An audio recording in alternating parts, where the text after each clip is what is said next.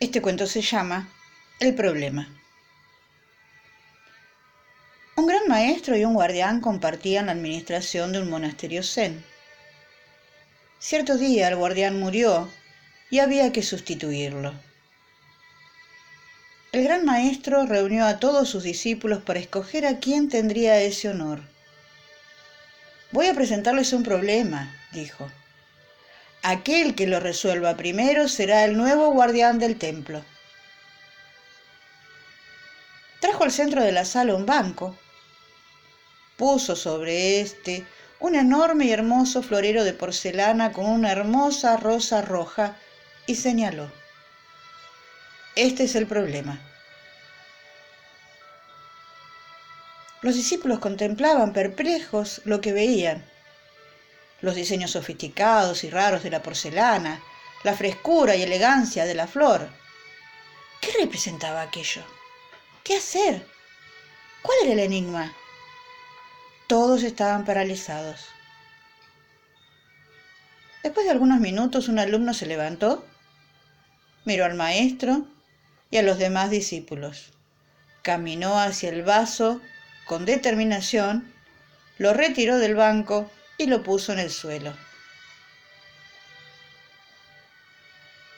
Usted es el nuevo guardián, le dijo el gran maestro, y explicó. Yo fui muy claro. Les dije que estaban delante de un problema. No importa que tan bellos y fascinantes sean, los problemas tienen que ser resueltos. Puede tratarse de un vaso de porcelana muy raro, un bello amor que ya no tiene sentido, un camino que debemos abandonar, pero que insistimos en recorrer porque nos trae comodidades. Solo existe una forma de lidiar con los problemas y es afrontándolos.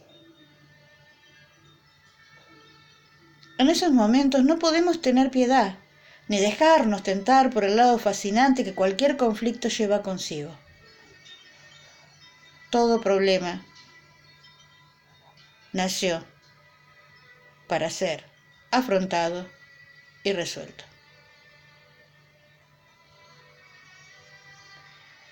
Este es un, un, cuento corto, anónimo, pero me gustó mucho la enseñanza que tuvo.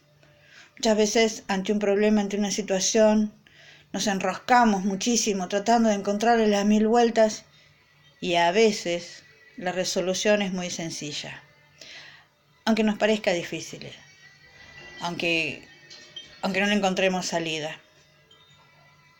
Escondernos tras un problema no va a evitar que el problema siga estando, o sea que en algún momento vamos a tener que afrontarnos, no puede venir otro para para resolverlo.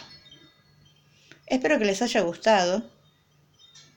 Soy Graciela Pedraza y los espero en el próximo relato.